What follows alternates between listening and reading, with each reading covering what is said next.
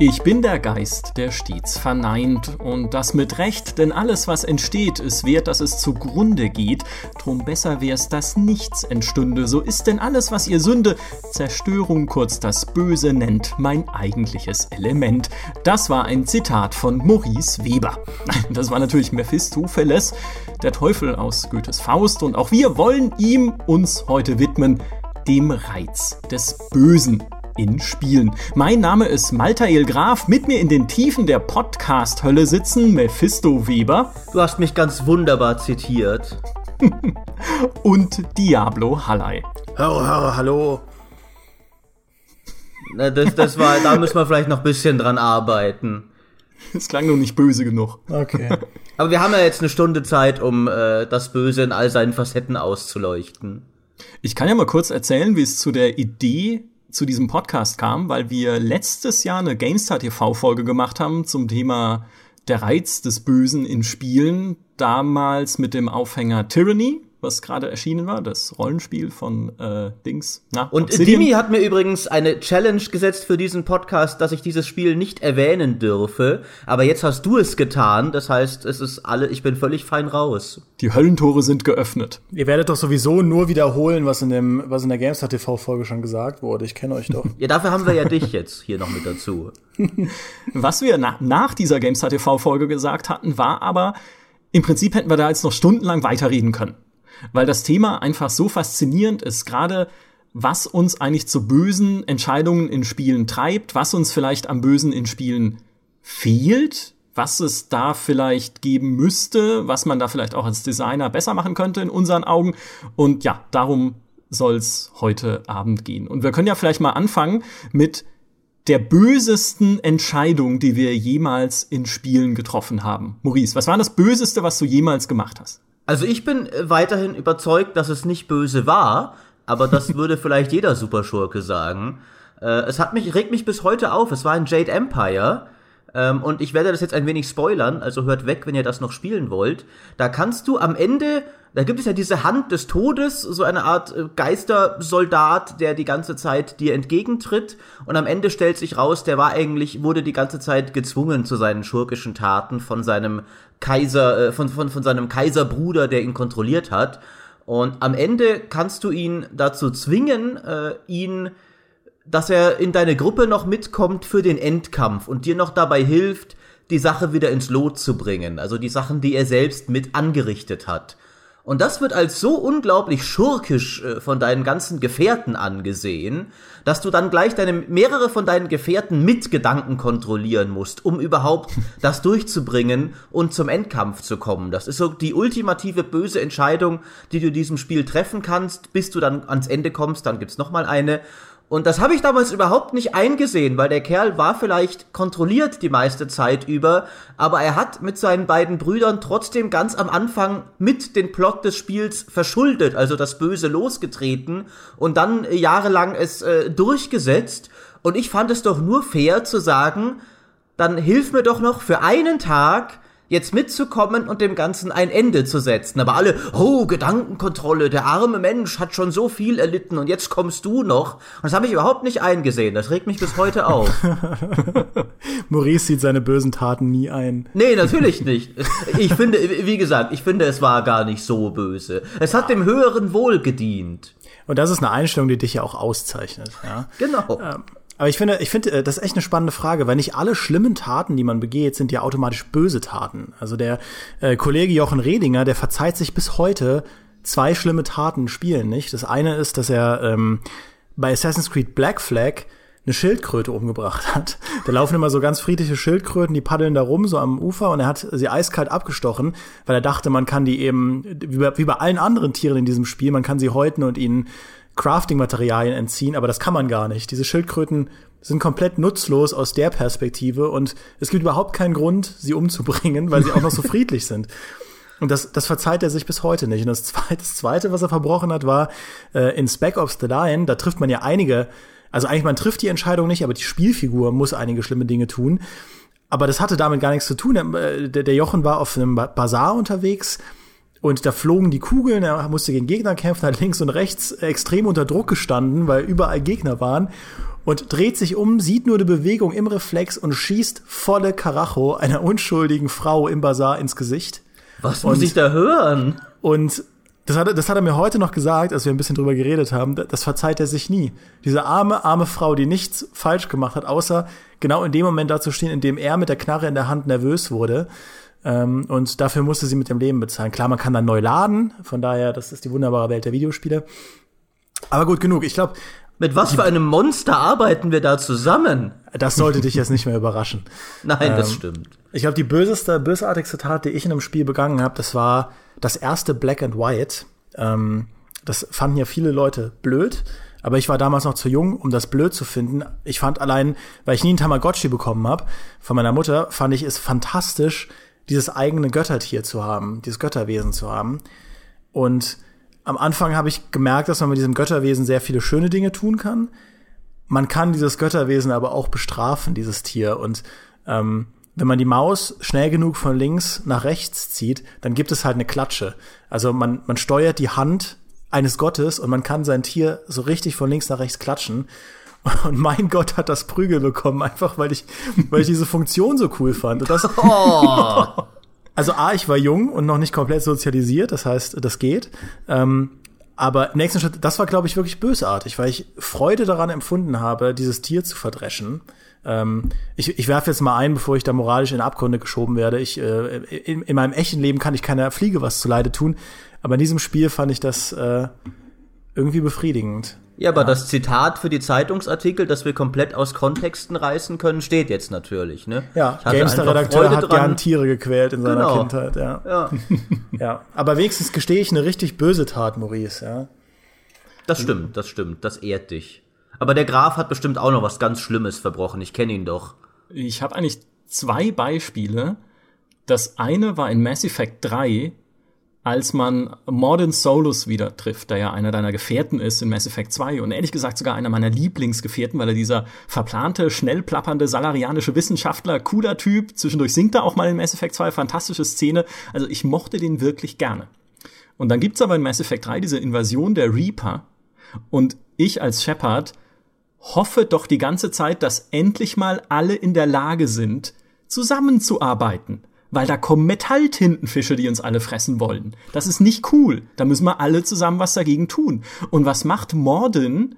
Er arbeitet weiter an der Genophage, also so einem Virus, das die Salarianer, eben seine außerirdische, dem außerirdischen Trupp, den er da angehört, gegen die Kroganer eingesetzt haben, gegen dieses andere Volk, damit sich die nicht unkontrolliert vermehren können und zu so einer Kriegerrasse werden, die alle überrennt. Und die will er weiter bewahren und ich sage doch, aber jetzt ist doch der Punkt, wo wir die Kroganer brauchen, um gegen die Reaper zu kämpfen. Und da kommt es eben zu diesem Dialog und er steht an seinem Pult und will dieses Virus, ich weiß gar nicht mehr was genau, einsetzen oder so. Und in dem Moment gibt mir das Spiel die Möglichkeit, ihn zu erschießen, hinterrücks. Und ich dachte in dem Moment tatsächlich, ich muss das machen. Weil sonst setzt er dieses Virus frei und ich kann nicht auf die Kroganer zurückgreifen als meine Verbündeten, aber ich brauche die, um die Reaper zu besiegen und ich habe ihn erschossen. Ich habe den Typen erschossen, den ich zuvor über ein ganzes Spiel hinweg geliebt habe als meinen Gefährten. Also es ist unbeschreiblich, was es in dem Moment mit dir macht, aber ich hielt es für notwendig und da haben wir wieder dem höheren Zweck äh, zu willen. Ne? Das wollte ich auch gerade sagen. Ich spreche dich da von aller Schuld frei. Du hast getan, was nötig war, Micha. Wie Also jeder weiß große ja Mann jetzt- in der Geschichte der Menschheit. Im Nachhinein weiß ich ja, es wäre ja gar nicht nötig gewesen, ja, wenn man sich einen Guide durchliest. Es geht auch anders, ja, man kriegt das auch anders hin. Aber in dem Moment hielt ich es für nötig. Das ist die eine Sache. Und die andere Sache war erst kürzlich in Stellaris, als ich mit meinem Volk beim Ausbreiten und bei der Expansion auf meine Nachbarn getroffen bin. Und das waren so religiöse Fanatiker. Also die reden dann auch nicht mit dir, sondern deren einziges Ziel ist es, alles zu vernichten, was nicht sie selber sind. Also quasi auf einen Kreuzzug zu gehen, einmal quer durch das Universum. Und die waren mir halt die ganze Kampagne über saßen die mir im Nacken und haben mich immer genervt und waren immer ein Problem. Ich konnte mich halt um nichts anderes richtig kümmern, weil die ständig als Bedrohung darum saßen und auch ständig immer wieder Kriege vom Zaun gebrochen haben und so weiter und so fort. Also wirklich mein Erzfeind. Ich habe die gehasst. Aber irgendwann war ich dann an dem Punkt, dass ich mächtig genug war, die zu erobern Und dann habe ich ihre Planeten eingenommen, habe ihre Truppen zerstört, habe dieses Imperium halt komplett geschluckt und vereinnahmt. Und dann habe ich etwas getan, was ich normalerweise nie mache in Stellaris, auch weil es meinem innersten Wesen einfach widerspricht. Ich habe sie versklavt. Also ich habe die halt zu reinen Arbeitssklaven degradiert. Man kann jetzt auch die Rechte einzelner Spezies einstellen in Stellaris. Die haben halt dann unter verarmten Bedingungen mussten die auf ihren eigenen zusammen zu Schutt bombardierten Welten in den Minen arbeiten. Und ich fand's gut. Ich, ich habe mich gut dabei gefühlt. Es war halt wirklich Rache, ja, aber das, ja, das war berechtigte Rache, finde ich. Das finde ich allein schon deswegen faszinierend, weil ich finde, wenn, du über das Böse in Spielen redest, dann denkst du meistens an Rollenspiele, die dir gut böse Entscheidungen geben. Aber eigentlich bist du teilweise viel böser in Strategiespielen, die das auch dann viel emotionsloser dir rüberbringen. Also das wusste ich tatsächlich nicht, dass du in Stellaris so weit gehen kannst, die Rechte deiner einzelnen unterworfenen Spezies einzustellen. Aber zum Beispiel auch in, in Civ 6, ganz lustiges, buntes, comichaftes Spiel, in dem überhaupt keine Brutalität groß dargestellt wird, ist es ernsthaft ein valider Kriegsanlass, einen Kolonialisierungskrieg zu führen, der nur voraussetzt, dass das andere Volk weniger Technologie hat als du. Und wenn du das machst, kannst du damit vor allen anderen begründen, warum du sie unterwerfen musst, was doch absolut widerlich ist, aber in dem Fall einfach eine nüchterne Spielmechanik. Äh, und das ist genauso ein valider Grund wie er hat mich zuerst angegriffen. Civ ist halt eine sehr historische Serie. Ja. Wobei ich es halt immer spannend finde, sich überhaupt mal mit der Frage zu beschäftigen, was, was böses Verhalten wirklich ist. Also ich meine, es gibt auch in Spielen, es gibt Anti-Helden und Anti-Helden sind nicht zwangsläufig bösartig, sie sind nur oft unmoralisch. Dann gibt's Leute, die meinetwegen aus Gier handeln, also, also unredliche Motive an erste Stelle stellen und rücksichtslos sind und andere Leute schlecht behandeln es gibt richtige Drecksäcke und selbst die müssen noch nicht bösartig sein. Und dann gibt es eben diese bösartigen Leute. Und ich, meine, meine Definition, ich habe mal ein Buch dazu gelesen, ähm, das hatte mit Spielen gar nichts zu tun. Da hat der Autor, der Terry Eagleton, fantastischer Autor, hat ähm, direkt am Anfang geschrieben, dass es in einem, in einem irgendeinem britischen Dorf passiert ist, dass ein Junge, der elf Jahre alt war, jemanden umgebracht hat. Und ernstes Thema. Und er hat dann die Frage in den Raum gestellt, ist so jemand böse? Also ist das überhaupt qualifiziert? Ist er überhaupt qualifiziert, böse zu sein? Ist, oder ist es irgendwie ein, ein menschlicher Urzustand? Ist ein hochphilosophisches Buch, aber was ich daraus mitgenommen habe, ist, dass der Unterschied zwischen unmoralischem Verhalten und Bösartigkeit wirklich ist, dass ein bösartiges Verhalten komplett in sich seine Befriedigung findet. Also wirklich Mephisto, der in der reinen Zerstörung alles Seienden seine Erfüllung findet. Und äh, ein bösartiger Sadist, der es einfach nur cool findet, andere zu quälen, das ist jemand, würde ich sagen, der ist absolut bösartig und jemand, der, sage ich mal, nur egoistische Entscheidungen trifft oder so generell eher so ein Drecksack ist, den würde ich nicht kategorisch als böse bezeichnen. Wir können natürlich jetzt hier in dem Podcast auch diese Leute zwecks Unterhaltungswert äh, als böse bezeichnen, aber ich finde es interessant, diese Abgrenzungen vorzunehmen. Weil wenn man sich das so anschaut, gibt es tatsächlich in Spielen gar nicht so viele richtig bösartige Protagonisten. Ja, da fällt mir, fällt mir ein Hatred ein, klar, aber ich meine, das ist halt der Schockwert von diesem grässlichen Spiel. Es gibt einen Overlord, Wobei man ja selbst in einem Overlord den Overlord nicht ganz böse spielen kann, aber der ist so jemand, der wirklich so diesen Trope des Bad Guys, der einfach nur Spaß dran hat, äh, Leute zu quälen, der das so ein bisschen als seine, auf seine Visitenkarte schreibt. Und so viele andere Spielehelden fallen mir gar nicht ein. Also Helden in Anführungszeichen. Dann, um äh, eine andere Definition des Bösen in den Raum zu werfen, auch ein bisschen um dich zu ärgern, Dimi, denn äh, sie kommt von Terry Pratchett, den ich ja nach langer unkultivierter Periode ich dich neulich endlich überredet habe, mal zu lesen. Und der hat das, finde ich, sehr schön auf den Punkt gebracht. Der hat einmal gesagt, äh, das Böse beginnt, wenn du anfängst, andere Leute als Dinge zu behandeln. Hm. Und das trifft es, finde ich, unglaublich gut auf den Punkt. Weil die Motivation dahinter ist ja erstmal gar nicht so wichtig. Wenn du im Sinne einer höheren Ideologie anfängst, äh, was weiß ich, die Leute äh, wie Micha es tat, zu versklaven, in Minen und Lager zu schicken und sowas, dann machst du das ja vielleicht auch nicht unbedingt nur aus egoistischen Gründen, aber du degradierst trotzdem andere Menschen aus deinem eigenen Willen heraus und ordnest ihr Leben deinen Zwecken unter. Und das finde ich ist äh, triffst eigentlich sehr gut auf den Punkt, was finde ich böses Verhalten ausmacht. Aber ich meine, das ist ja im Prinzip einfach nur rücksichtslos. Du ziehst ja kein, keine Freude daraus, diesen Personen zu schaden, nicht zwangsläufig, sondern vielleicht machst du es auch einfach nur, um äh, die Ordnung aufrechtzuerhalten. Also du hast hehre Ziele und siehst dich selbst nicht als Bösewicht. Und ähm, also ich finde halt bösartiges Verhalten ist Verhalten, dass man, dass man schwer so einordnen kann, dass es entschuldbar ist. Und ich finde, so ein Degradieren von Leuten kann man zumindest nachvollziehbar begründen. Also, aber ich meine, es ist, ist letztlich eine Definitionsfrage. Ich, ich würde, glaube ich, dem nicht zustimmen, dass das dann automatisch bösartig ist, weil ich glaube, es gibt sehr viele Grenzfälle, wo man sagen kann, ähm, das ist vielleicht extrem rücksichtslos und unmoralisch, aber nicht, äh, aber diese Person macht das nicht um äh, aus, aus bösen Motiven, oder sie ist ein Bad Guy. Ähm, aber ich meine, wir können uns darauf einigen, dass es auf jeden Fall unmoralisches Verhalten ist. Leute zu verdinglichen oder zu degradieren oder in irgendeiner Form runterzumachen oder zu versklaven wie Micha. Das in jedem Fall. Ja, also ich bin absolut bösartig. Aber was so diese Befriedigung angeht, die man aus Sadismus zieht und aus wirklich bösen Taten, was du gerade meintest, Dimi, da begeben wir uns ja schon in Richtung Persönlichkeitsstörungen. Das sind dann ja wirklich Krankheitsbilder, was menschliches Verhalten angeht und was ja dann auch wirklich nichts mehr mit eigentlich den gesellschaftlichen Normen und Regeln, nach denen wir leben, zu tun hat. Also das ist ja auch keine, fast schon nicht mehr eine bewusste Entscheidung, irgendwas zu tun vielleicht, sondern halt wirklich eben dann äh, eine schwerwiegende Krankheit, wenn man Befriedigung aus sowas zieht. Was ich gerade was diese Verdinglichung von Menschen angeht, das ist ja, und ja, Gott willens Gesetz, ja, jetzt sag ich's, auch was, was natürlich faschistische Regime getan haben und natürlich auch die Nazis getan haben damals in Deutschland, dass sie ihren eigenen Leuten, also damals tatsächlich den Deutschen, ein Überlegenheitsgefühl eingeimpft haben. Ihr seid die auserwählte Rasse. Ihr seid besser als alle anderen. Ihr seid irgendwie von Geburt an einfach höher gestellt als die, gegen die ihr kämpft und als die anderen, denen irgendwie nebenan das Land gehört. Also geht hin und nehmt es euch, weil ihr seid eben auserwählt. Dieses Auserwählt-Narrativ ist ja auch uralt schon.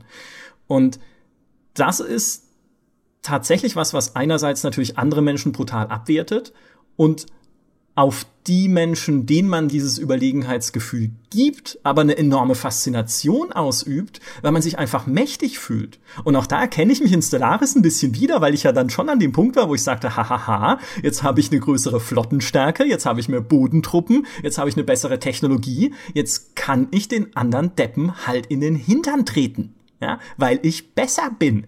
Und ich glaube, aus diesem Überlegenheitsgefühl heraus, und das ist ja was, was uns die Menschheitsgeschichte durchaus gelehrt hat, aus diesem Überlegenheitsgefühl heraus entstehen sehr schnell absolut schreckliche Sachen. Auf jeden Fall. Ähm, ich finde halt, äh, um da noch mal äh, was dazu zu sagen, bevor wir dann, glaube ich, äh, vielleicht von der Definition des Bösen ein wenig zu konkreter dem Bösen in Spielen gehen Ach, sollten. wenn du fertig bist, dann willst du wegkommen davon, ja. Genau, ja, ich muss das letzte Wort haben. Nein, du kannst natürlich gerne, wenn du willst, mir auch noch mal widersprechen, aber ich glaube, die, die Gewalt meiner Argumentation wird dich ja eh überwältigt haben. Äh, nein, ich, was ich nur sagen wollte, ist, dass für mich die Motivation dahinter erstmal gar nicht so wichtig ist. Ich finde, um jetzt mal beim, beim Faschismus zu bleiben, äh, ob du jetzt Leute in Konzentrationslager sperrst, weil es dir Spaß macht, oder weil du dich überlegen fühlst, oder weil du daraus einfach einen ökonomischen Vorteil zu ziehen erhoffst, das macht letztlich nicht so einen großen Unterschied. Es ist schon relevant, aber die, der Akt ist in jedem Fall böse. Egal aus, also da, da, da ist nichts Gutes daran, egal aus welchem Grund du es tust. Und ich glaube, dass, äh, das ist in dem Fall wichtiger als eben die Frage, wieso genau. Auch wenn die Frage, wieso genau sehr wichtig ist, um es zu verstehen und potenziell später auch zu verhindern, dass es sich wiederholt. Aber in der Beurteilung des Bösen gar nicht mal immer primär wichtig, finde ich. Ja, ich finde, es ist halt generell eine spannende Frage, ob man böse Taten oder die Bösartigkeit an den Taten beurteilt oder an der Person, die die Taten begeht. Da gibt's ja diesen ganz berühmten Vorfall eigentlich von Adolf Eichmann, der in den, in den 60er Jahren seinen Prozess hatte und einer der führenden äh, Verantwortlichen war für die Deportation der Juden im Holocaust. Ähm, und die Hannah Arendt hat da ja viel drüber geschrieben, über diese Banalität des Bösen, weil der im Prinzip nur so ein Schreibtischtäter war, so hat sie es genannt, und nicht dieser, dieser Dämon, dieser Teufel, den man erwarten würde für jemanden, der der solche Taten zu verantworten hat. Aber er hat im Prinzip seinen Job in erster Linie als ein Optimierungsproblem gesehen. Als ein Optimierungsproblem, wo Zug, Zugfahrpläne abgestimmt werden musste, wo man, äh, wo man im Prinzip Konzentrationslager auf die Vernichtung hin optimieren musste. Und dann hat Hannah Arendt die provokante Frage formuliert, ob, ob so jemand denn also so ein großer Verbrecher, wie, wie der denn wie so ein Tölpel aussehen kann, ja. Und er hat sich selbst nicht als Bösewicht gesehen oder als bösartiger Mann. Er hat sich einfach nur als pflichtbewusster Mensch gesehen, der seinen Job macht. Ja, aus unserer Perspektive natürlich absolut unvorstellbar und äh, auf jeden Fall krank und, und äh, zu verurteilen. Aber ich finde trotzdem die Beschäftigung damit spannend, weil man sich die Frage stellen muss, ist der böse Mensch das, was zählt, oder die böse Tat das, was zählt. Ähm, das ist ja natürlich was, was wir jetzt hier nicht abschließend klären werden, aber das Böse ist ein sehr vielschichtiges Thema, das auf jeden Fall. Und dass die Nazis böse sind, da können wir uns, denke ich, auch alle drauf einigen. Natürlich. aber das ist ja tatsächlich diese, die spannende Frage dabei, weil das ist ja dieses systemische Böse. Da steckt das Böse quasi in einem System und in dem Fall geht es ja darum, das System an sich funktioniert aber gut ja, und effizient, wie ja ein System funktionieren muss. Also eigentlich ist es doch super, wie das System funktioniert, nur seine Ziele sind nicht so cool. Und auf der anderen Seite steht eben das personifizierte Böse, wie eben Mephisto in Faust, wie in Diablo, der halt böse ist, weil er halt böse ist. Ja, der Typ ist halt ein Höllenfürst und was macht man als Höllenfürst in seiner Freizeit? Man erobert die Welt. Ja, mehr braucht er nicht als Motivation. Aber gerade dieses systemische Böse, und jetzt schlagen wir mal den Bogen zu Spielen, finde ich in Spielen umso spannender, weil man selber dazu gezwungen ist, seine Entscheidungen zu hinterfragen und sich zu überlegen, wo stehe ich eigentlich in diesem System und was bin ich eigentlich hier für ein Rädchen und wie nutze ich diese Position. Die perfekten Beispiele dafür sind halt einerseits Papers, Please, wo man dieser Grenzkontrolleur eines diktatorischen Staates ist und auf der anderen Seite Spiele wie Orwell oder wie Beholder, die sich beide mit dieser Überwachungsthematik beschäftigen. In Orwell ist es ja so, dass man irgendwie Protokolle auswertet und Chatprotokolle und irgendwie Informationen über einzelne verdächtige Personen und dann Infos an den Staat weitergibt, um diese Person entweder verhaften zu lassen oder zu entlasten und mit denen halt irgendwie ja so umzugehen, wie man es halt selber für richtig hält. Aber das Spiel bewertet das nicht. Also man kann halt sagen, hey, der Typ da, der hat irgendwie in einem Chat gesagt, dass er alle umbringt. Ich finde den irgendwie komisch oder hat gesagt, dass die Regierung stinkt. Äh, schaut euch doch den mal genauer an, dann verschwindet er und man hört nie wieder was von ihm. Ist es jetzt gut oder schlecht und was habe ich da eigentlich gerade gemacht? Das Spiel sagt's dir nicht, sondern du selber äh, fängst dann an, dir Gedanken zu machen, ob jetzt eigentlich noch okay ist, was du da tust. Und bei Beholder ist es genau dasselbe. Da spielst du ja einen Hausmeister in so einem eben auch Unterdrückungsstaat, der seine Hausbewohner bespitzelt. Und die kann er auch verraten an den Staat. Und äh, da gibt's dann halt welche, die sind okay, Rebellen, ja, die planen dann halt wirklich irgendwie einen Aufstand oder haben halt irgendwie, äh, keine Ahnung, so äh, Literatur bei sich rumliegen, die halt gegen den Staat gerichtet ist. Und dann kannst du sagen, okay, ja, das sind halt irgendwie Staatsfeinde, die sollen von der Polizei abgeholt werden. Du kannst aber auch zum Beispiel einen Arzt von der Polizei abholen lassen, weil er seine Freundin schlecht behandelt, indem du ihm Beweise unterschiebst, dass er aussieht wie ein Rebell. Und ja, denkst du dann, okay, naja, der hat halt auch Sachen gemacht, die eigentlich nicht okay sind, aber verdient das dafür, irgendwo in ein Arbeitslager transportiert zu werden? Aber andererseits war es doch aus guten Gründen. Also das finde ich, da, da wird's dann richtig spannend. Das finde ich auch enorm faszinierend und ich finde, Spiele machen das zu selten. Spiele haben, finde ich, hier eine einzigartige Macht verglichen mit jedem anderen Medium, dich tatsächlich solche Situationen erleben zu lassen, anstatt sie dir nur zu beschreiben oder zu zeigen, in denen du die echte Versuchung des Bösen spürst, wie sie auch im realen Leben existieren mag. Aber das ist, finde ich, eher die Ausnahme, denn sehr oft ist das Böse in Spielen, finde ich, mehr ein cooles Feature Mehr von wegen, guck mal, wie, wie viel Entscheidungsfreiheit du hast. Du kannst jetzt auch hier den Typ einfach grundlos verprügeln am Straßenrand oder hier den weißen Kindern ihre Lollis klauen und hast halt diesen bösen Storypfad oder das das Spielen des Bösen ist ein, ein Verkaufsargument im Sinne von, ist das nicht cool und ungewöhnlich, wie zum Beispiel bei Overlord. Overlord ist jetzt humoristisch und gar nicht so böse. Äh, und ich mag Overlord auch sehr gern, das soll jetzt gar keine Kritik sein. Aber solche Spiele wie eben Papers, Please oder auch, jetzt erwähne ich es doch nochmal, Tyranny, wo du halt den Agenten eines dunklen Overlords spielst und auch in dieser Situation für dich selbst entscheiden musst, wie gehe ich denn vor in einer Welt, in der das Böse herrscht und ich halt als einer seiner Agenten bin. Ich finde, solche Situationen sind enorm spannend, aber halt wirklich die Ausnahme in Spielen. Und eine Ebene, die in Tyranny ja noch fehlt, die aber zum Beispiel Beholder hat oder auch in Papers, Please, ist ja, in den Spielen hast du eine Familie, die du noch beschützen musst. Und versuchen eben dann irgendwie, dass deine Kinder nicht irgendwie in Probleme kommen oder deine Frau, weil du dich nicht regimetreu verhältst. Oder weil irgendwie der Regierung halt auffällt, dass du irgendwie Leute jetzt komischerweise nicht verraten hast, obwohl die doch eindeutig verdächtig waren oder sowas. Und dann kriegt eben deine Familie ein Problem. Und ich finde, das ist nochmal eine ganz andere Ebene, wenn du halt sagen musst, okay, nein, ich muss meine Kinder beschützen. Ich muss meine Frau beschützen, ich muss meine Verwandtschaft beschützen, indem ich anderen schade. Und das ist ja durchaus eine Situation, äh, in der Menschen waren und sind in solchen repressiven Systemen, dass sie eben mitmachen, damit ihnen selbst und ihren Liebsten nichts Schlimmes widerfährt. Und das finde ich, da wird's halt wirklich richtig gruselig, wenn man dann auch sich selber halt hinterfragt, okay, ja, ich habe jetzt gerade hier in Beholder jemanden in den Knast geschickt, damit mir jemand anders ein Schulbuch gibt, was mein Sohn braucht oder meine Tochter. Ja, in einem ganz anderen Maßstab gibt's ja eine andere Serie, die auf über einen ähnlichen Mechanismus funktioniert. Das ist Metal Gear Solid. Ist jetzt eine ganz andere Art von Spiel als, als ein Papers, Please. Aber da war es ja auch so, dass du in den ganz frühen Metal Gear Teilen diesen Bad Guy umbringst, den Big Boss. Und du spielst ja in den ersten Metal Gear Solid Spielen immer Solid Snake. Und der ist im Prinzip sein, sein Sohn, was du dann rausfindest, wie bei Star Wars. Ähm, und ähnlich wie bei Star Wars erweckt aber der Schurke, dieser tote Big Boss, über die Jahre so eine Faszination, dass Hideo Kojima sich entschieden hat, den zum Protagonisten zu machen vom dritten Metal Gear Solid.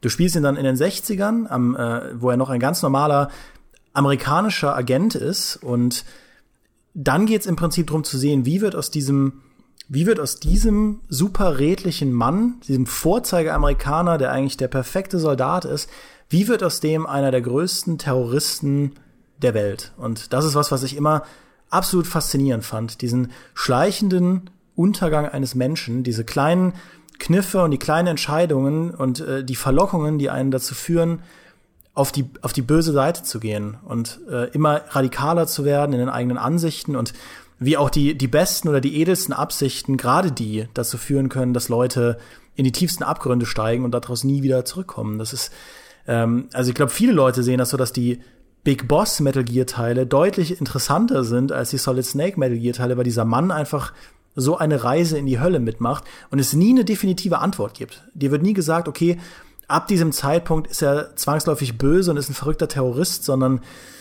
du begleitest ihn im Prinzip und musst selbst entscheiden, ab, ab wann diese Person kein Held mehr ist und ab, ab wann er nicht mehr ab wann er nicht mehr für die richtige Sache kämpft oder nicht mehr auf die richtige Art für die richtige Sache kämpft. Ähm, fand ich mal sehr spannend. Mhm. Ich habe jetzt das selbst nicht gespielt, aber es ist ja doch in dem Fall so, du triffst ja, triffst du da auch selbst Entscheidungen oder ist dir mehr oder weniger vorgegeben, du spielst jetzt dessen Pfad ins Böse nach und all seine Gräueltaten musst du begehen? Oder bist du da also bist du da nur Zuschauer oder bist du tatsächlich aktiv beteiligt und kannst auch sagen, ja, ich mache jetzt bewusst das Bösere von zwei Optionen? Also der grobe Storyfaden ist zwar fix vorgegeben, also Big Boss scheitert im Prinzip immer an seinen Idealen und an der Realität, beziehungsweise er scheitert an der Realität, ja, seine Ideale scheitern an der Realität. Ähm, aber es gibt einige interessante Entscheidungsmechanismen. Zum Beispiel in Metal Gear Solid 3 kannst du immer entscheiden, schleiche ich mich einfach an Soldaten vorbei und töte niemanden oder töte ich, bringe ich die Leute um, knall ich die Leute ab. Und es gibt dann im weiteren Spielverlauf einen Bosskampf, der eigentlich kein richtiger Bosskampf ist. Du fällst, du fällst irgendwo runter und bist dann in so einer Art Koma und es gibt diesen einen Schurken, The Sorrow, da weiß man nie, existiert der wirklich, weil der ist eigentlich tot und er erscheint dir in diesem Traum als, ähm, als Bossgegner und zwingt dich, so wie, wie im Prinzip bei dem Fluss Styx, einen Fluss entlang zu laufen. Und in diesem Fluss begegnen dir all die Leute, die du umgebracht hast. Also jeder Einzelne, die haben, also wirklich alles bis auf den kleinsten Mann wird dann gezählt, jede einzelne Leiche. Und wenn du niemanden umgebracht hast, bist du sofort am Ende von diesem, von diesem vermeintlichen Kampf. Es ist kein richtiger Kampf, aber wenn du sehr brutal warst, kommen im Prinzip die ganzen Leute an dir vorbei und die sind auch auf die Art und Weise erkennbar ähm, demoliert, auf die du sie umgebracht hast. Wenn du vielen Leuten die Kehle durchgeschnitten hast oder so, da haben die eben komplett durch Blut, Blut durchtränkten äh, ähm, Klamotten. Und das ist dann schon heftig. Das also, ist wenn genial. du da brutal spielst, das ist echt heftig. Und Metal Gear Solid 5 hat eine ähnliche Mechanik. Da ist, wenn du sehr grausam bist und sehr viele Leute umbringst, dann wirst du immer, also da, da hast du ja dieses Horn im Kopf. Das ist ja eigentlich ein Granatensplitter ähm, aus, aus Ground Zeroes. Und im, je, je bösartiger du handelst, desto länger wird dieser Splitter, also desto mehr ragt er aus deinem Kopf hinaus, wie so ein Teufelshorn. Und ähm, dein, dein eigener Typ wird irgendwann auch Blut verschmiert und irgendwann kannst du dieses Blut nicht mehr abwaschen. Weil Oh. du so viel, so viel Mist gebaut hast, dass du wirklich der leibhaftige, zumindest bildlich, der leibhaftige Teufel bist. Ähm, ich finde diese Szene in Metal Gear Solid 3 immer noch wirkmächtiger, weil Metal Gear Solid 5 ist, ist da natürlich ein bisschen plakativer und ähm, wen man da jetzt wirklich spielt, das ist auch alles Metal Gear Solid halt, die Story ist verrückt. Aber ähm, ja, also es gibt, es gibt Mechaniken, die dir zeigen oder die dich, die dich im Prinzip, die dir dein Verhalten quittieren. Und ja, das ist schon cool. Also das finde ich auf jeden Fall verdammt faszinierend, allgemein, was du angesprochen hast, diesen Fall eines guten Mannes ins Böse. Ich finde allerdings, ich finde es sehr schade, dass Spiele das nicht oft schaffen, finde ich, die perfide Natur des Bösen und dessen Versuchungen, dich als Spieler selbst erleben zu lassen. Ich finde, wenn es in, in Rollenspielen vor allem, wo du ja meistens die Wahl hast zwischen guten und bösen Pfaden, und ich bin jemand, ich finde immer Schurken cooler, ähm, einfach optisch, äh, vom, vom Verhalten her, einfach immer, immer Darth Vader, Hexenkönig und so ist cooler als die Helden. Aber ich spiele dann doch meistens die Helden, weil ich finde, in Spielen gibt es überhaupt keine glaubwürdige Versuchung, böse zu sein, sehr oft. Es ist einfach nur, du kannst böse sein und richtet sich damit hauptsächlich an Leute, die sich denken, hey, wäre doch mal ganz cool, böse zu sein, oder wäre es nicht mal witzig, äh, einfach nur ein Arschloch zu sein. Aber in der Realität, ich meine, solche Leute gibt's, aber das wahre Böse, finde ich, funktioniert nicht so. Der Pfad zum Bösen, ich meine, da könnte man jetzt ewig drüber reden, ist vielfältig, aber wir sprachen schon vorher darüber, du kannst zum Beispiel langsam ins Böse abgleiten, weil du immer alles tust, um deine Familie zu beschützen. Du kannst langsam ins Böse abgleiten, weil du vielleicht ein hehres, nobles Ziel hast und nicht merkst, wie du in, de, im, im, in dessen Verfolgung immer mehr deine eigene Moral darunter hinten anstellst. Und irgendwann bist du vielleicht an einem Punkt, wo du sagst, jetzt habe ich schon so viel geopfert für das Ziel, jetzt ziehe ich es auch bis zum Ende durch. Und viele weitere Wege führen dich dazu, vielleicht ein böser Mensch zu sein oder zumindest böse Taten zu begehen. Aber äh, Spiele lassen dich oft nicht wirklich diese Versuchung auf einer tieferen Ebene spüren. Zum Beispiel sind Rollenspiele immer so balanciert eigentlich, dass du am Ende mehr Geld hast, als du je ausgeben könntest. Also warum solltest du äh, irgendwelche Leute verprügeln oder ihnen nochmal ihr letztes Geld raus erpressen, nur um 100 Goldmünzen mehr zu haben, wenn du eh schon 10.000 im Inventar hast? Oder äh, wenn du in den Kämpfen immer gewinnst, du musst nicht irgendwie irgendwas wirklich Niederträchtiges tun, um deine Familie zu beschützen, weil es keine solche Gefahr wirklich gibt. Und ich finde, da, dafür schenken Spiele viel von ihrem Potenzial, dem Spieler wirklich vielleicht, ich meine, ich will, will ja auch nicht, dass jetzt Spiele Leute wirklich böse machen. Also, dass dann jemand ein Spiel gespielt hat und am Ende gemerkt hat, ach, eigentlich wäre ich gern Massenmörder. Das Spiel hat mich davon jetzt überzeugt. Aber es könnte dir halt begreiflich machen, wie leicht und wie gefährlich es ist, tatsächlich ins Böse abzugleiten. Aber stattdessen ist das Böse, finde ich, zu oft einfach eine äquivalente Spielmechanik zum Gutsein, eine Entscheidung, die du am Anfang triffst, wo du sagst, ich hätte jetzt gern, heute spiele ich mal den Pfad der dunklen Seite in KOTOR durch, nicht weil irgendwie das Spiel mir glaubwürdig einen Grund gibt, dass es, dass ich wirklich persönlich moralisch zu dem Schluss komme, es ist in dem Fall besser, ein Sith zu sein. Ich glaube wirklich, dass es die bessere Wahl ist sondern mehr einfach, weil ich sage, ich hätte gern das Achievement dafür auch noch.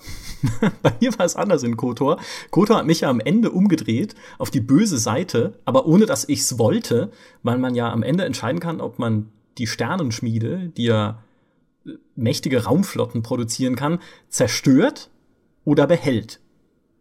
Und ich dachte mir so, ich habe das ganze Spiel über gut gespielt. Ich habe jede Katze vom Baum gerettet. Aber da dachte ich mir so, eigentlich, eigentlich wäre es doch wirklich nicht übel, diese Raumstation zu besitzen, um eine Flotte zu bauen, die der Galaxis Frieden bringt. Weil natürlich würde ich sie für das Gute einsetzen. Ist doch klar. Und dann habe ich gesagt, ja, okay, ich behalte diese Station und dann bekomme ich die Endsequenz und bin der böse Imperator, der seiner Flotte dabei zuschaut, wie sie in die Galaxie hinausfliegt, um sie zu erobern. Und ich saß da und dachte mir, verdammt, was habe ich getan? Und aber auch, oh mein Gott, wie clever ist dieses Spiel? Weil es mir einfach am Ende diese Versuchung gegeben hat, mir Macht in die Hand zu legen, schon so, dass ich sie für das Gute nutzen kann, aber in Wirklichkeit führt sie mich in einen Abgrund. Und das ist ja auch immer dieses, auch was du gerade meintest, Maurice, immer diese, diese Kern der Faszination des Bösen ist ja immer diese, diese Versuchung, dieses, hey, du könntest schon mehr erreichen, wenn du jetzt mal keine Rücksicht nimmst. Du kommst schon schneller und besser an dein Ziel. Spiele bringen das nicht immer so gut rüber, aber gerade Kotor hat es in dieser letzten Sequenz für mich perfekt gemacht. Das finde ich aber gar nicht unbedingt. Ich finde, was du beschrieben hast, illustriert genau, was ich meinte, weil das Spiel hat nicht beabsichtigt, dass es diese Entscheidung gibt, die du da getroffen hast. Jemanden, der versucht, der sich denkt, greife ich doch mal nach ultimativer Macht, denn das wird einem guten Zweck dienen. Das ist ja ein archetypischer erster Schritt auf dem Weg ins Böse. Das Spiel begreift es aber schon als das Ende dieser Reise. Du machst diesen Klick und prompt, es kommt gar nicht auf die Idee, dass du es vielleicht gut gemeint haben könntest. Es kommt gleich, ah, okay, du willst äh, böser Sith Lord Tyrann sein. Ja gut, dann ist hier deine böse Sith Lord Tyrannen Endsequenz. Es gibt dir überhaupt nicht die Chance, darauf hinzuarbeiten, in diesem Gedanken, ich werde die Macht ergreifen und sie für das Gute nutzen. Das ist von den Entwicklern gar nicht irgendwie vorgesehen, weil es diesen Pfad nicht wirklich gibt. Ich glaube, das ist eher so, dass du, du dachtest, den gäbe es. Und das ist natürlich auch cool, aber eigentlich war es der 100% böse Pfad. Und das finde ich ist wieder, es geht eher davon aus, dass du die Sternenschmiede nehmen willst, weil du einfach Spaß daran hast, die Galaxis zu unterwerfen. Und das ist Comicbuch-Superschurken-Mentalität. Aber das ist ja nicht, warum echte Menschen böse werden. Und das finde ich, wie gesagt, ich finde da tatsächlich, dass das Spiel, also dass du da dir in deinem Kopf ein viel cooleres Szenario und einen viel glaubwürdigeren Pfad zum Bösen konstruiert hat, als das Spiel, glaube ich, beabsichtigt hat. Das mag durchaus sein, aber in meinem Kopf und gerade für mich als Rollenspieler in dem Moment hat es tatsächlich gut funktioniert. Ja, ich glaube, Spiele tun sich immer dann schwer mit dieser Verlockung des Bösen, wenn es wirklich um die eigenen Entscheidungen geht. Ähm, also ich stimme dir zu, Maurice. Ich glaube, bei den meisten Spielen, bei sehr vielen Spielen, ist dieses Böse sein eher so ein nettes Gimmick, dass man dann mal ausprobiert und dass man auch ganz separiert ausprobieren kann. Ähm, und dann, also ich erinnere mich da an Jedi Knight, ja, ich liebe ja Jedi Knight, die Jedi Knight Serie, ähm, aber das, also der, der, der Fall zur dunklen Seite war so albern geregelt. Denn Jedi Knight 1, da, also da musstest du dich wirklich anstrengen, weil wenn du, wenn du Zivilisten umgebracht hast, genug Zivilisten umgebracht hast, was du normalerweise gar nicht machst, weil manchmal meistens sieht man die Zivilisten gar nicht, weil sie aussehen wie äh, Haushaltsgegenstände, ähm, dann ich glaube, dann geht man irgendwie, dann gibt's so eine Sequenz, so eine Cutscene, die ja vor, vorher aufgenommen wurde mit echten Schauspielern, in der dann Kai Katan die Jen Ors umbringt, ja, und dem Jarek dann zeigt so, äh, du kannst mir gar nichts, und dann auf einmal ist er ein Bad Guy. Ähm, und dann werden die ganzen Punkte, die du auf die dunkle Seite investiert hast, äh, in, die, in die helle Seite investiert hast, die werden dann auf die dunkle gezogen. Oder du bringst eben niemanden um und dann landest du auf der hellen Seite. Und das fand ich furchtbar albern, weil ich dachte, das, das also, das hat doch jetzt überhaupt keine Bewandtnis und das ist so out of everything und überhaupt nicht im Skript drin. Also ich weiß nicht, Michael, du hast es gespielt. Ich glaube, es war so, oder? Es war sehr plakativ gemacht. Doch, das ist lange her. Ja, also ist auch egal. Äh, Wenn es niemand gespielt hat, kann ich auch Quatsch erzählen. Das fällt dann keinem auf. und in, ähm, in Jedi Academy haben sie die Wahl dann auch wieder eingebaut und da war es ähnlich blöd. Da konntest du dann an einer Stelle entscheiden, ob du ähm, jemanden umbringst oder ihn leben lässt, ja, deinen besten Kumpel. Und ja, wenn du es gemacht hast, dann warst du halt echt dieser Comicbuch-Schurke, ähm, und die absolut normale Entscheidung, die jeder treffen würde, wäre das halt nicht zu machen. Ja. Ähm, aber gut, ja, dafür gibt es dann einige Spiele, die finde ich auf eine sehr schöne Art und Weise mit so super, subversiven Sachen äh, arbeiten. Ähm, eine eine Light-Variante davon ist Payday 2. Äh, bei Payday 2 wirst du belohnt dafür, gierig zu sein. Auch auf eine Art und Weise, die, ähm, also auf eine sehr starke Art und Weise. Die meisten Spiele belohnen dich einfach nicht genug dafür. Payday 2 macht das. Und weil das ein Koop-Spiel ist, ähm, also dein ganzes Team wird dich hassen, wenn du die Mission gefährdest, weil du zu gierig bist, diese eine Geldtasche noch zu kriegen. ähm, aber das ist eben ein Multiplayer-Mechanismus. Ich finde, dieses Spiel mit der Bösartigkeit ist in solchen Multiplayer-Spielen extrem spannend. Das, das beste Beispiel dafür ist DayZ. Ja. ja was, ja. Ich da, was ich da für Geschichten gehört habe von meinem Bekanntenkreis, das, also das kann sich kein Drehbuchautor ausdenken. Dieses soziale Spiel oder dieses soziale Experiment, was auf diesen Servern stattfindet, wenn Leute dann sich gegenseitig verraten für eine Dose Bohnen oder, oder irgendwie Leute aus ihrem Trupp mit Handschellen fesseln, äh, um sich selbst einen Vorteil zu verschaffen und so. Das ist dann, wenn man das hört, auf so eine bitterböse Art und Weise furchtbar lustig. Aber wenn man es mal davon isoliert, das ist eigentlich also wirklich mal ein spannendes, spielerisches Experiment, wenn böses Verhalten belohnt werden kann. Ja, und daran sieht man ja auch, wie manipulativ Spiele sind durch ihre Mechanik alleine. Bei Payday einerseits, weil es, es müsste dir ja nicht die Möglichkeit geben, das zu tun und gierig zu sein. Ne? Und auch bei einem Daisy, warum gibt's denn überhaupt die Möglichkeit, Spieler mit verdorbenen Früchten zu füttern?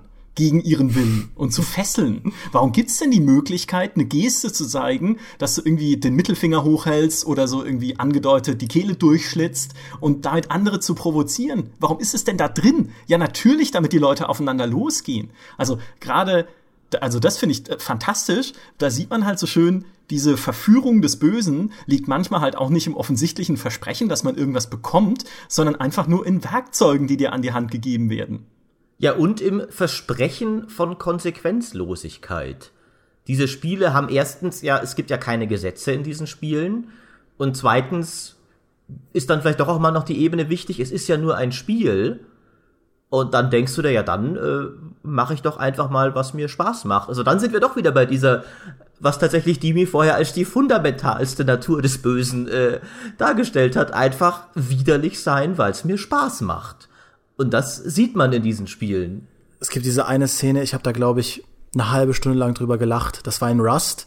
Ähm, und da hat ein Typ sich auf einem Server komplett nackt ausgezogen und so getan, als sei er, als sei er ein Noob und ist und das Lustige ist, äh, als er noch nicht ausgezogen war, haben so ein paar Leute auf ihn geschossen aus der Ferne. Die hat er gesehen. Er wusste, okay, da sind Leute, die sind schwer bewaffnet, die schießen auf mich. Und dann hat er sie aber aus den Augen verloren und wollte sie dann austricksen. Hat sich komplett nackt ausgezogen, ist dann zu deren Festung gelaufen und die waren dicht, dick verrammelt hinter einer Tür und haben dann nur so durch den Türschlitz im Prinzip gesagt, ja, wer ist da? Und dann meint er dann zu ihnen so, ja, ich bin Noob und ich bin ganz neu im Spiel, habt ihr vielleicht irgendwie ein bisschen Ausrüstung für mich oder eine Waffe oder so, könnt ihr mir nicht helfen? Und die sagen so, ey, wir haben gerade eben erst da Typen, äh, da hinten einen Typen gesehen, der auf uns geschossen hat, also du willst uns doch hier veräppeln. Und der bleibt aber hartnäckig und sagt, nein, ach komm schon Leute, ich habe ich hab das auch gesehen und so, aber ich habe das Spiel noch nicht lang und ich bin so neu und ich, ich bleib auch hier auf, auf Abstand, ich mache auch nix oder so, könnt ihr nicht gerade rauskommen und mir wenigstens ein bisschen was zum Anziehen geben und so. Und dann kommt halt, dann kommen die beiden tatsächlich raus. Das sind auch noch, das sind auch noch kleine Kinder. Du hast ja, du, du hörst das ja über Voice Chat. Ähm, kommen dann tatsächlich raus und geben ihm ein bisschen Sachen und sie achten dann auch drauf, nicht zu nah ranzugehen und so. Aber der Typ zückt halt die Kalaschnikow und mäht beide nieder und, hol, und holt sich alles, holt sich alles von ihnen äh, und, und nimmt sie komplett aus. Und der lustige Part ist eigentlich, dass in dem Moment, in dem er die Kalaschnikow zückt, haben sie dann bei dem YouTube-Video Enyas Musik drü drüber geschnitten. ähm, und es ist ein wunderbar theatralischer Moment, wie, wie diese armen, unschuldigen, guten Leute bestraft für ihre Gutherzigkeit. Und das finde ich, das erlebst du in Singleplayer-Spielen eigentlich nie auf, auf diese, also in dieser, in dieser Dimension. Und äh, also finde ich total faszinierend, mal davon abgesehen, dass es brüllend komisch ist. Ähm, echt faszinierend. Aber auch deprimierend, widerlich und abscheulich eigentlich. Natürlich, natürlich, ja.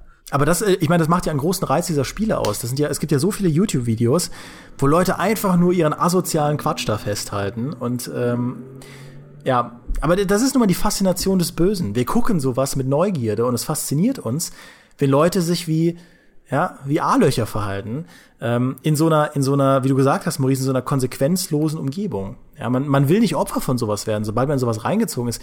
Man würde das verurteilen. Ja, ich, ich glaube, die, die größten Unmenschen in, in Videospielen sind oft also sind im echten Leben ganz normale Leute und so. Das hat auch überhaupt nichts damit zu tun, äh, also absolut gar nichts, aber es ist eben faszinierend, mal diese verbotene Frucht einmal zu pflücken und vielleicht mal reinzubeißen und zu schauen, was man damit machen kann und warum alle immer so darüber reden und so. Ja. Ja, das ist ja auch etwas, was dir Spiele eben geben, diese Freiheit, das Böse mal auszuprobieren. Äh, muss aber sagen, das ist auch wieder etwas, die Versuchung habe ich nie verspürt, äh, um äh, jetzt mal natürlich mich, mich selber hier in unglaublich äh, noblem Licht darzustellen. Ich find's immer faszinierend, eben wenn sich Spiele auf bisschen tiefere Ebene eben mit der Natur und der Versuchung des Bösen auseinandersetzen und wie du damit umgehst. Aber viel, also mich interessiert es überhaupt nicht, wenn ein Spiel einfach sagt, hier, du kannst einfach zum Spaß Massenmörder sein, wir erlauben dir das. Das finde ich nicht interessant. Ja, gut, das, das stimmt natürlich. Also, ähm, ich glaube, dass, also, viele Leute sagen ja auch bei GTA, ja, das ist dieses Spiel, wo man die ganze Zeit Leute umfährt und äh, alte Frauen verprügelt und so. Ich glaube, de facto machen das die meisten überhaupt nicht. Das ist sowas, das machst du, wenn du ein Teenager bist und diese irgendwie diese Grenzüberschreitung einfach toll findest, weil du dein ganzes Leben besteht nur aus Grenzüberschreitungen, die du toll findest. Ähm, aber ich stimme dem zu, dass, dass also der Reiz ist äh, an der Stelle nicht da. Aber ich finde, warum man eben böse Charaktere so faszinierend findet, das ist eben dieses, man, man taucht da ab in Abgründe, die man selbst so in seinem Leben in der Form nicht kennt. Gleichzeitig kennt natürlich jeder die Versuchung, also die Versuchung, unmoralisch zu handeln. Ich glaube, da kein Mensch wächst auf, ohne sie zu kennen, mal zu lügen oder zu flunkern oder ähm, mal zu tricksen oder sonst irgendwas. Und ich glaube, die Beschäftigung damit ist irgendwie für Menschen aus mannigfaltigen Gründen sehr faszinierend. Aber auch, also ich finde, gerade ein GTA ist für mich ein, auch ein perfektes Beispiel für diese Versuchung, auch im Singleplayer. Weil auch da bist du doch immer versucht, gerade wenn du irgendwie vor der Polizei entkommen musst, na dann kürze ich halt mal eben über einen Bürgersteig ab. Ist mir doch egal, ob da Passanten sind oder nicht. Das schon, ja. Oder auch zwischendurch, also ehrlich gesagt, mir geht's auch hin und wieder mal so, wenn ich ein GTA spiele und mir dann denke, naja, okay, jetzt habe ich keinen Bock auf die nächste Mission, dann schieße ich mich doch da drüben mal kurz durch diese Militärbasis und guck mal, wie weit ich komme. Oder ich sammle halt fünf Fahndungssterne und guck mal, wie lange ich überlebe dann gegen die Polizei. Oder früher in den alten GTAs, als dann noch irgendwie Panzer kamen. Das ist ja dann auch die Herausforderung, dann irgendwie diese, dieser Gesetzlosigkeit dann einfach zu schauen, wie lange halte ich das überhaupt durch und wie weit komme ich denn mit meinem rebellischen Verhalten? Ja, so, so. Bonnie und Clyde mäßig so ein bisschen. Ich gegen das System, ich gegen alle. Ja gut, das muss ich auch eingestehen. Als junger Steppke war eigentlich, das war der einzige Grund, warum ich GTA gespielt habe. Also gerade die 2D GTAs. Ich habe nie irgendwie Missionen gemacht, Story, Kampagne, sonst was. Ich habe einfach immer nur mir Waffen hergecheatet und dann mal geschaut, wie viel Chaos kann ich anrichten mit wie vielen Fahndungssternen und kann ich die ganze Stadt mit Panzern und Militärhubschraubern füllen. Von daher habe ich mich vielleicht auch äh, nobler dargestellt, als ich war. Oder vielleicht bin ich im Alter weiser geworden. Aber früher als, als junger Knabe wollte ich die Welt in GTA zumindest auch nur brennen sehen. Ja, noch GTA macht das ja bewusst indem es dir diese Werkzeuge gibt. Weil auch in GTA müsste es ja zum Beispiel nicht unbedingt möglich sein, Passanten zu überfahren. Weil sie könnten ja einfach weghüpfen. In vielen so Open-World-Spielen ist es ja so, dass der Passant einfach wegspringt und du ihn nicht überfahren kannst, einfach weil die unverwundbar sind. Aber in GTA ist es eben dann schon so. Um halt gerade dann, was dann auch so ein gewisses Verhalten provoziert, finde ich. Ja, ich glaube, dieses Experimentieren mit Grenzen und mit Abgründen und so, das macht dann schon Spaß. Was ich nur glaube, was auch Maurice ja auch meinte, man spielt eben, also man spielt kein GTA, um vier Stunden lang auf Zivilisten zu ballern, sondern man spielt es eben, um so ein bisschen zu tricksen und verrückte Sachen auszuprobieren und da gehört dann eben auch mal zu, über den Bürgersteig zu fahren. Ähm, mag sein, dass äh, einige da auch moralisch ein bisschen abgründiger sind als andere. Ich meine, ich habe ja auch meinen Quatsch ausprobiert. Es kann ja nicht jeder so pur und rein sein wie wir. Na, ich habe ja auch meinen Quatsch ausprobiert in, in, diesen Spielen. Aber was ich zum Beispiel merke, was mich stört, ist, wenn ich in Assassin's Creed spiele, ähm, ich mach da, also ich free roame da nicht einfach aus Spaß und kämpfe mich durch die ganze, das ganze Wachpersonal, weil ich diese Vorstellung so albern finde, die ganze Zeit Wachen umzubringen, die einfach nur ihren Job machen. Ähm, also mir ist das schon mir ist das dann schon, schon wichtig, dass das, was ich gerade tue, nicht irgendwie blanker Mord ist, damit ich diese Fantasie irgendwie vernünftig ausleben kann. Aber vielleicht, das, das ist vielleicht auch nur, liegt das auch nur an mir. Ich bin jemand, ich tauche immer gern ein in diese in diesen Story-Kosmos, wenn ich so ein Spiel spiele und dann handle ich auch gerne integer innerhalb dieser Story und wenn man dann mit einem Connor in Assassin's Creed 3 als ähm, als äh, Halb-Indianer da rumläuft und äh, im Prinzip seine Antwort auf Integration formuliert, damit, dass man die ganze Zeit Wachen umbringt, dann ist das für mich auf so viele Arten und Weisen eine blöde Idee, dass es mir keinen Spaß mehr macht. Das kann ich aber gut das verstehen. Und das ist ja wirklich das Seltsame an der ganzen Sache, weil in einem Hitman zum Beispiel geht's mir ganz genauso. Weil okay, man spielt einen Auftragskiller, das ist ja schon per se ein bisschen eine zwielichtige Gestalt, aber trotzdem will ich auch den so spielen, dass ich es einigermaßen mit meinem Gewissen vereinbaren kann, indem ich nicht einfach jeden umbringe, der mir irgendwie weiterhelfen könnte. Also irgendwie, wenn ich mich in die Villa von so einem Mafia-Boss einschleichen soll und ich könnte es halt tun, indem ich den Müllmann umbringe, dann mache ich das aber nicht. Weil was hat mir denn der Müllmann getan? Der hat ja mit dem ganzen Ding überhaupt nichts zu tun, mit der ganzen, mit dieser ganzen Mafia-Sache, ja. Und da meldet sich dann komischerweise mein Gewissen und sagt, nee, Micha, jetzt suchst du irgendwie einen anderen Weg. Das geht mir auch so. Allerdings äh, eine Versuchung des Bösen, die auf mich 100% wirkt, ist ja die Ästhetik des Bösen. Ich finde das auch ein wichtiger Grund, warum man immer Schurken in Filmen und sowas so cool findet. Die bösen Charaktere oder zumindest die finsteren Charaktere sehen halt einfach immer cool aus. Da muss ich auch sagen, äh, da äh, gebe ich überhaupt nicht vor, in irgendeiner Weise tiefere Geschmäcker zu haben oder irgendwie originell zu sein wenn du mich den, den klischeehaftesten Sauron-Typ spielen lässt, einfach in exakt der gleichen schwarzen Rüstung, dann finde ich das allein deswegen cool. In Overwatch spiele ich am liebsten Reaper, obwohl der auch mordsmäßiger, klischeehafter Finsterling ist, aber es sieht halt einfach cool aus. Das ist ein Punkt, wo ich äh, sehr, sehr leicht äh, schwach werde, wenn das Böse ankommt. Bist du nicht der Typ, der immer diese Totenbeschwörer spielt in Diablo? Zum Beispiel auch das, ja. Es aber auch vereint viele meiner Vorlieben, nämlich äh, willenlose Schergen herumkommandieren zu können und äh, dabei äh, finster auszusehen. Also das wiederum ist, wie gesagt, äh, losgelöst von dem, dabei jetzt irgendwie vielleicht äh, Waisenkinder abzumurksen oder sowas, bin ich doch gern dieser wenn vielleicht nicht wirklich bösartige, dann doch zumindest bösartige und überlegen aussehende Charakter. Diese Fantasie mir zu erfüllen, damit kriegt mich ein Spiel eigentlich fast immer. Ja, und auch gerade der Totenbeschwörer spielt ja auch mit so einer Tabu-Symbolik, indem er sich eben mit Totenschädeln behängt und diese schwarzen Klamotten anhat. Und das ist ja auch dieses Durchbrechen des Tabus und ich will mich individuell und wie du selber sagst, überlegen fühlen, besonders fühlen, mächtig fühlen dadurch. Das ist, glaube ich, ein ganz elementarer Bestandteil dieser Faszination des Bösen. Und es gibt ja sogar Studien oder Historiker, die geschaut haben, warum sich eben manche Menschen eben zu Zeiten des Dritten Reichs dann der SS angeschlossen haben? Naja, weil die coole Uniformen haben. So krank das jetzt klingt, aber ja, da hast du halt schwarze Uniformen gekriegt, die mit Totenköpfen und so Runen geschmückt waren, dass du einfach dich gefühlt hast wie ein Punk. Also wie jemand, der sich gegen das, gegen die Welt auflehnt und einfach nichts drauf gibt, was andere von ihm denken, sondern sein Stiefel da durchzieht und in dem Fall aber dann tatsächlich halt mit furchtbaren Folgen und mit sehr bösen Taten, die da am Ende rauskamen. Aber gerade diese, dieses eben dieses Spiel mit so Tabu-Symbolen finde ich da absolut wichtig. Und das Thema hatten wir zum Beispiel auch bei Warhammer.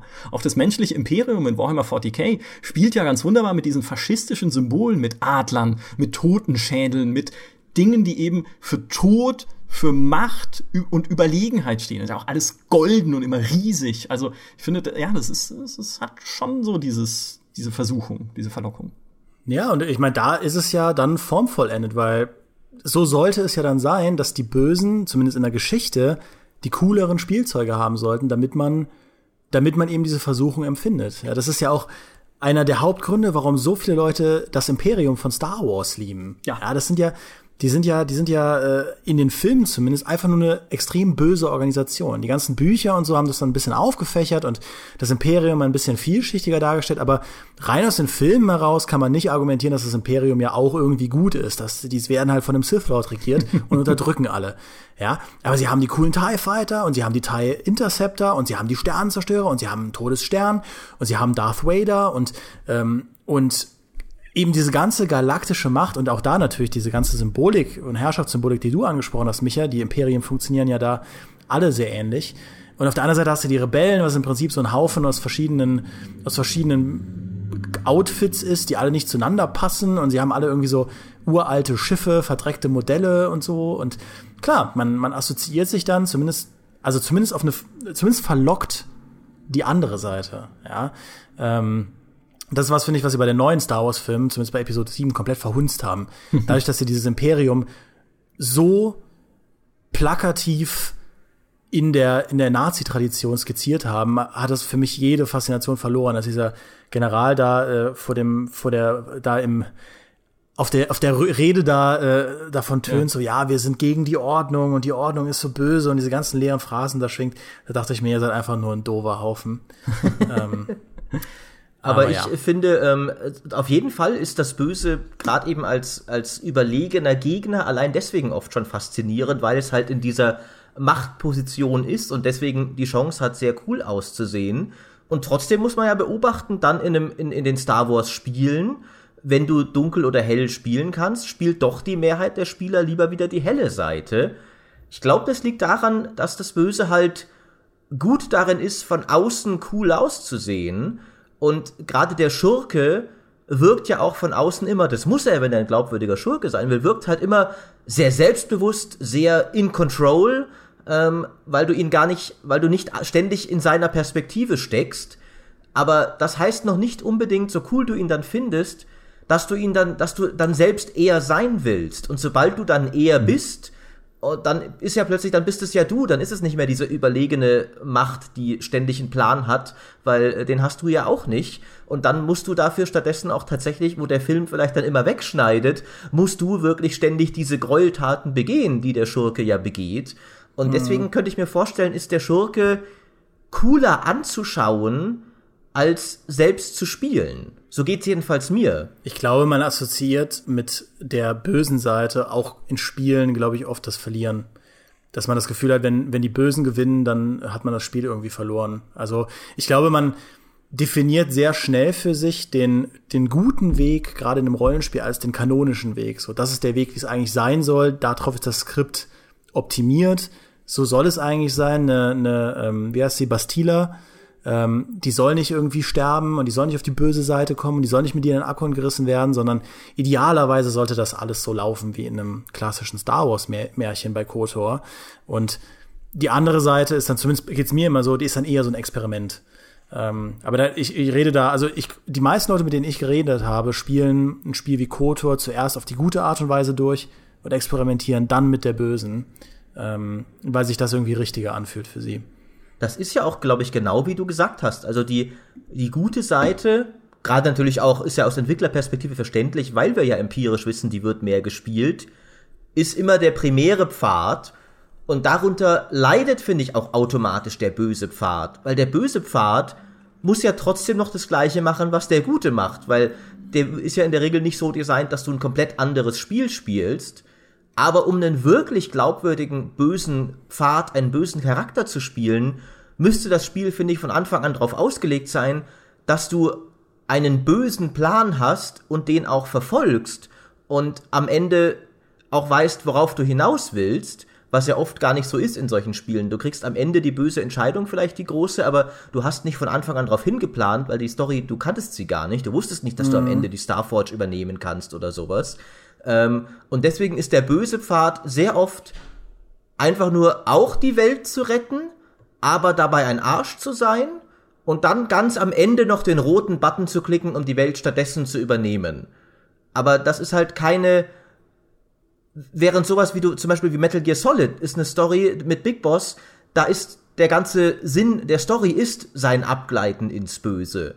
Und das ist selten der Fall in Spielen, wo du diese Wahl hast. Und deswegen finde ich, ist sie dann auch oft nicht so attraktiv, weil das Spiel halt nicht grundlegend darauf ausgelegt ist. Und ich finde, es, es wäre cool, wenn es mehr Spiele geben würde, in denen das Böse der, also in dem das Böse der primäre Pfad ist. Ja, und vor allem ist das ja so, weil du keine Stakes hast in den Spielen. Es geht ja um nix. Also du hast ja meist oder oft in Rollenspielen nicht unbedingt die totale emotionale Bindung zu irgendwelchen anderen Charakteren. Was ja wirklich ein enorm mächtiges Instrument wäre, um dich auch vielleicht dazu zu bringen, Dinge zu tun, die dann wiederum anderen schaden, wenn du es tust, um den Leuten zu helfen, die du im Spiel magst. Und das kommt für mich in Rollenspielen sehr, sehr selten vor, leider, obwohl es echt, wie gesagt, ein mächtiges Werkzeug wäre. Ein Spiel, das es aber super gemacht hat, ist äh, This War of Mine. Und insbesondere mit dem The Little Ones, mit dem Add-on, wo du auch noch Kinder hast, wenn du halt daheim also in der Ruine, in der du ja wohnst, das ist ja, herrscht der Krieg in diesem Land, in dem das War of Mine spielt, und du musst irgendwie überleben. Und daheim hast du halt Kinder sitzen, die sind krank und die haben Hunger. Und es sind deine Kinder. Und dann kommst du, erkundest du diese Welt und kommst in eine Wohnung, in der zwei alte Menschen leben, mit einem Schrank voller Vorräte und voller Medizin. Und du denkst dann, naja, ich brauche das für meine Kinder. Und okay, die beiden sind schon alt. Also die leben eh nicht mehr so lange. Soll ich jetzt diesen Schrank ausräumen oder nicht? Wenn ich ihn ausräume, verdamme ich die halt dann zu ihrem Untergang, aber sorge dafür, dass meine Kinder und die nächste Generation weiterlebt. Und das, also die, die Entscheidung gibt's ja so in dem Spiel und vor der stand ich auch und das ist halt dann wirklich heftig und ich finde es ist oder ich glaube es ist halt noch mal heftiger haben zumindest Kollegen erzählt, wenn man selber eigene Kinder hat und genau weiß, wie diese Bindung ist für wirkliche Elternteile, also wenn es um deine wirklichen echten Kinder ginge in der echten Welt und du würdest vor dieser Entscheidung stehen, in eben auch so einer Dystopie, wo alles um dich herum zusammenbricht und du keine andere Möglichkeit hast, einfach rauszugehen in eine Apotheke oder so, dann würdest du den Typen ihre Vorräte klauen.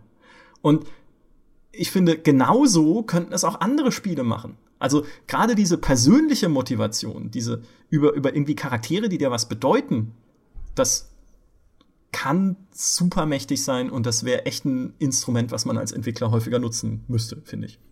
Ja, ich glaube, es ist kein Zufall, dass gerade Indie-Spiele sowas mehr ausreizen. Ich glaube, es ist sehr schwierig, so eine Art Experiment auf dem Mainstream-Markt zu fahren, weil, also du musst da einen emotionalen Sweet Spot finden, ähm, du musst im Prinzip den Leuten eine Power Fantasy verkaufen, weil das ist das, was der Casual, Casual Gamer halt haben möchte, dieses Gefühl von Autonomie und er möchte gern der große Macker sein, aber wenn er der große Macker ist als Bösewicht und die ganze Zeit nur, nur Leute umbringt und böse handelt und so, dann ähm, fühlt sich das für ihn nicht befriedigend an, weil die, die meisten Leute nicht gerne Bösewichte spielen und ich glaube, es ist sehr schwierig, das mit einem Identifikationspotenzial zu schaffen, dass der Mainstream das noch gut findet. Und deswegen sind für solche Experimente gerade die Indie-Titel so unheimlich wichtig, weil man da solche Experimente machen kann und ähm, eben ausprobieren kann und Leute vor moralische Entscheidungen setzen kann, weil man genau weiß, eine Zielgruppe, die sowas gut findet, die wird das, also die wird das total aufsaugen. Ich finde solche Experimente auch extrem faszinierend, auch so ein Papers, Please oder so. Ich finde es so gut, dass es solche Spiele gibt, weil die zeigen eine Seite von Videospielen, nämlich die Beschäftigung mit moralischen Abgründen, die die, die viel zu selten einfach gezeigt wird, weil sie spannend ist, weil sie unheimlich faszinierend ist und fesselnd ist und neue Facetten am Spieler aufzeigen kann, aber auch in der Beschäftigung mit dieser Thematik aufzeigen kann, die, die nicht interaktive Medien einfach nicht haben. Ja? Ähm, gezwungen zu werden, böse zu handeln, auch in einem Spielkontext, da steckt, glaube ich, mehr Potenzial drin, als Spiele bis, bis jetzt erschlossen haben. Und ich bin da echt mal neugierig, was da noch experimentiert wird und was da was da noch rauskommt ähm, an, ja, an, neuen, an neuen interessanten Facetten. Damit habt ihr, finde ich, wunderbar die Probleme des Bösen in Spielen auf den Punkt gebracht. Also diese Tatsache eben, dass der Comic-Superschurke ist derjenige, der besser zu vermarkten ist, aber den will man eigentlich nur sehen und nicht unbedingt spielen.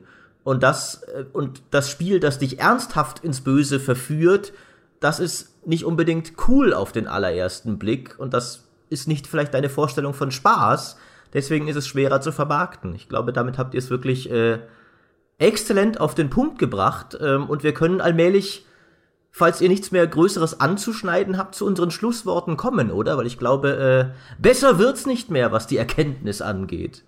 Definitiv nicht, nee. Ich würde einfach sagen, was mich oft am Bösen am meisten fasziniert oder zum Bösen reizt, etwa wenn ich irgendwie das Imperium spiele in einem Star Wars Spiel, was ich eigentlich in den Strategiespielen immer mache, weil die einfach die cooleren Raumschiffe haben. Ja? Todesdreiecke sind halt cooler als diese komischen Rebellengurken oder X-Wings. Ähm, wenn ich das Imperium spiele, ist es in meinem Hinterkopf auch wieder dieser Hitman-Effekt, dass ich mir denke, hey, wenn ich die spiele, dann sind sie ja gar nicht so böse. Also ja, sie, sie sorgen schon dafür, dass da Frieden herrscht und natürlich bekämpfen sie die Rebellen. Aber wenn ich das Imperium wäre, dann würde ich ja niemanden unterdrücken. Und dann würde ich ja nicht irgendwie die Sklaverei einführen. Und dann würde ich ja nicht die Wookies auslöschen wollen, weil ich irgendwie so ein menschlicher Rassist bin, der sagt, nur die Menschen sollten in diesem Universum was zu sagen haben. Dann wäre ich ja eigentlich, eigentlich wäre ich ein ganz netter Kerl, nur mit einer Armee. Aber genau diese Versuchung, und ja, jetzt reite ich nochmal drauf rum, das ist halt das, was ich bei der Starforge so super fand am Ende von KOTOR. Genau diese Versuchung ist es, zu sagen, hey, wenn, wenn ich das jetzt so entscheide und wenn ihr mir diese Macht gebt, dann nutze ich die zum Guten. Garantiert. Genau das ist es, was für mich diesen Reiz des Bösen ausmacht. Und es ist auch tatsächlich für mich ein kleiner Unterschied, ob ich da irgendwie einen, einen Helden spiele in einem Rollenspiel, mit dem ich mich halt identifizieren möchte und den ich halt meistens echt herzensgut spiele oder ob ich eine Fraktion spiele tatsächlich in einem Strategiespiel, so wie in Empire at War, eben dann im Star Wars Universum oder in einem Stellaris, wo ich dann ein ganzes Volk ja quasi übernehme, was, was einfach nicht so, ein, so eine persönliche Erfahrung ist. Aber umso krasser war eben dieses Kotor-Erlebnis und äh, das, im Prinzip mein Schluss war das einfach, gebt mir nie Macht. Macht mich niemals irgendwo zum Mitglied einer Chefredaktion. Oh Gott. Wer käme aber dann auf so eine absurde Idee? Genau, denn das ist mein, mein Pfad zur dunklen Seite. aber du bringst ja immer Kuchen mit, wenn du Geburtstag hast, von daher bist du echt ein netter Imperator. Das stimmt ja, gar nicht. Du, dieses, Jahr hab ich, äh, dieses Jahr habe ich Kuchen mitgebracht, weil Micha nicht da war. Wir haben ja äh, das. Hey, ich habe auch noch Kuchen mitgebracht. Das kannst du jetzt so nicht sagen. Am, am Ta danach dann äh, Nachhinein. Äh, Micha und ich, wir haben ja am gleichen Tag Geburtstag und äh, dieses Mal, dieses Jahr habe ich seinen zelebriert und er dann verspätet äh, einen Tag später meinen, weil er an seinem eigenen Geburtstag faul freigenommen hat und ich natürlich mhm. nicht, weil ich pflichtbewusst und fleißig bin. Und äh, ja, aber so gesehen, Micha, hast du nicht mal das äh, vorzuweisen. Aber ich finde, Star Wars ist ein schönes, äh, ein schöner Anknüpfungspunkt für meinen letzten Satz. Was mich am meisten fasziniert an äh, der Beschäftigung mit dem Bösen, ist tatsächlich dieser Topos des gefallenen Helden. Das ist einfach eine Art von Geschichte, der ich immer erliege, die ich immer spannend finde. Und äh, seit Darth Vader im Prinzip finde ich das so faszinierend zu sehen, wie ein redlicher Held fallen kann und wie aus guten Absichten furchtbare Taten resultieren können und wie im Prinzip der Abgrund jemanden verschlingt, der es als letzter beabsichtigt hat, da reinzublicken. Ähm, gut, da gibt es Filmserien, die verhauen das volle Karache. Karacho, so wie Star Wars, ja, wo die Wahrheit dann äh, schlimmer ist ähm, als das, was ich mir in meinem Kopf zusammengebaut habe. Aber es gibt eben auch viele Spiele, die das gut machen. Ja, Metal Gear Solid ist zum Beispiel. Ähm, ich glaube, das war's. Mehr Spiele gibt's nicht. Aber Metal Gear Solid macht das fantastisch. Und ich wünsche mir gerne mehr Spiele. Spec Ops macht das auch gut. Mehr Spiele, die sich das mal trauen. Gerne auch, und das kann man im Mainstream machen. Ja, wenn man schon nicht rein spielerisch die Leute verführt zu bösen Handlungen, weil es keinen Spaß macht, so kann man doch zumindest, finde ich, in einer, in einer Story, in, einer, in einem Skript, in einer Dramaturgie, die Leute ein bisschen an der Nase rumführen und äh, ihnen ein anderes Ergebnis geben als das, was sie erwartet haben. Oder sie auf der guten Seite wandeln lassen, nur dass sie dann am Ende merken, äh, sich durch ganz London zu morden in Assassin's Creed Syndicate, war eigentlich moralisch verwerflich. Und äh, was man da gemacht hat, was man da gemacht hat, war einfach nur bösartig. Ja. Aber ähm, gut, das werden wir ja sehen. Vielleicht ist ja der ähm, der Bayek in Assassin's Creed Origins in Wahrheit so ein verrückter Anhänger einer alten Religion, der äh, die, den Römern im Prinzip nur Sand ins Getriebe reinstreut. Und äh, das wäre doch mal ein Twist. Einen habe ich noch, nämlich, was da perfekt dazu passt, deswegen ist es mir gerade noch eingefallen, ist Shadow of the Colossus. Weil Shadow of the Colossus spielt halt wunderbar auch mit diesem Überlegenheitsgefühl für dich als Helden, der ja einerseits ein totes Mädchen wiederbeleben möchte, aber der auch die Macht hat, diese riesigen Viecher in dieser Welt umzubringen als einziger, was ja auch noch spielmechanisch einfach cool ist und sich cool anfühlt. Und am Ende stehst du da und merkst, oh, das war vielleicht alles doch keine so gute Idee. Ich will nichts spoilern, aber da ist es auch so ein Spiel, was wunderbar eben mit dieser auch Rolle des, ja, vielleicht gefallenen Helden, des verführten Helden äh, super spielt. Einfach. Jetzt, hm. Maurice, jetzt bist du dran.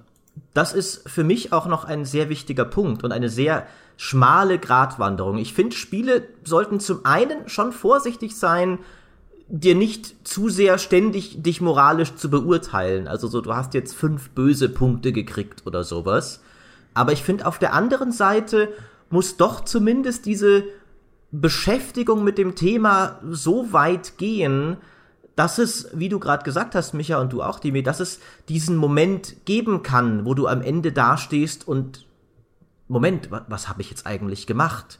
Dass es dieses, dass es dich selbst zum Denken anregt und vielleicht auch zum Reflektieren über dich und dir auch was über dich beibringt, wie du handeln würdest, warum und äh, ob das vielleicht wirklich richtig ist. Ähm, in solchen Situationen eben.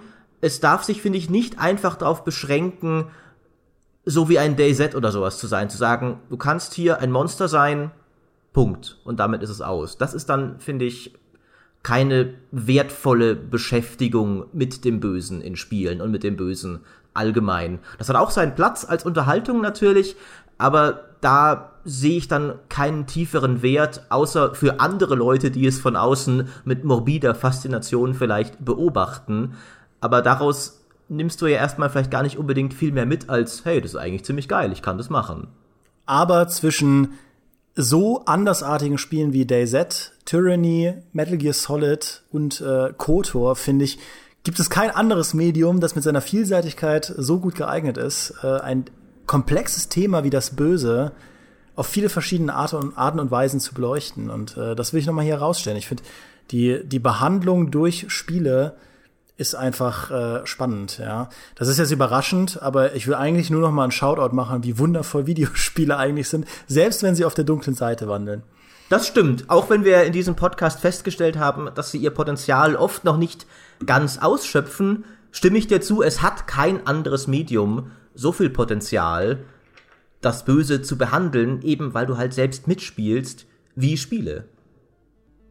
Außer natürlich der Podcast. Das war der böseste Podcast der GameStar-Geschichte. Halt, ich sollte sagen, der bisherigen GameStar-Geschichte, denn wer weiß, was alles noch kommt. Ich hoffe, es hat Spaß gemacht zuzuhören. Wir hören uns in der nächsten Folge wieder. Die ist dann wieder öffentlich. Macht's gut. Bis dahin, viel Spaß beim Spielen. Tschüss. Adios.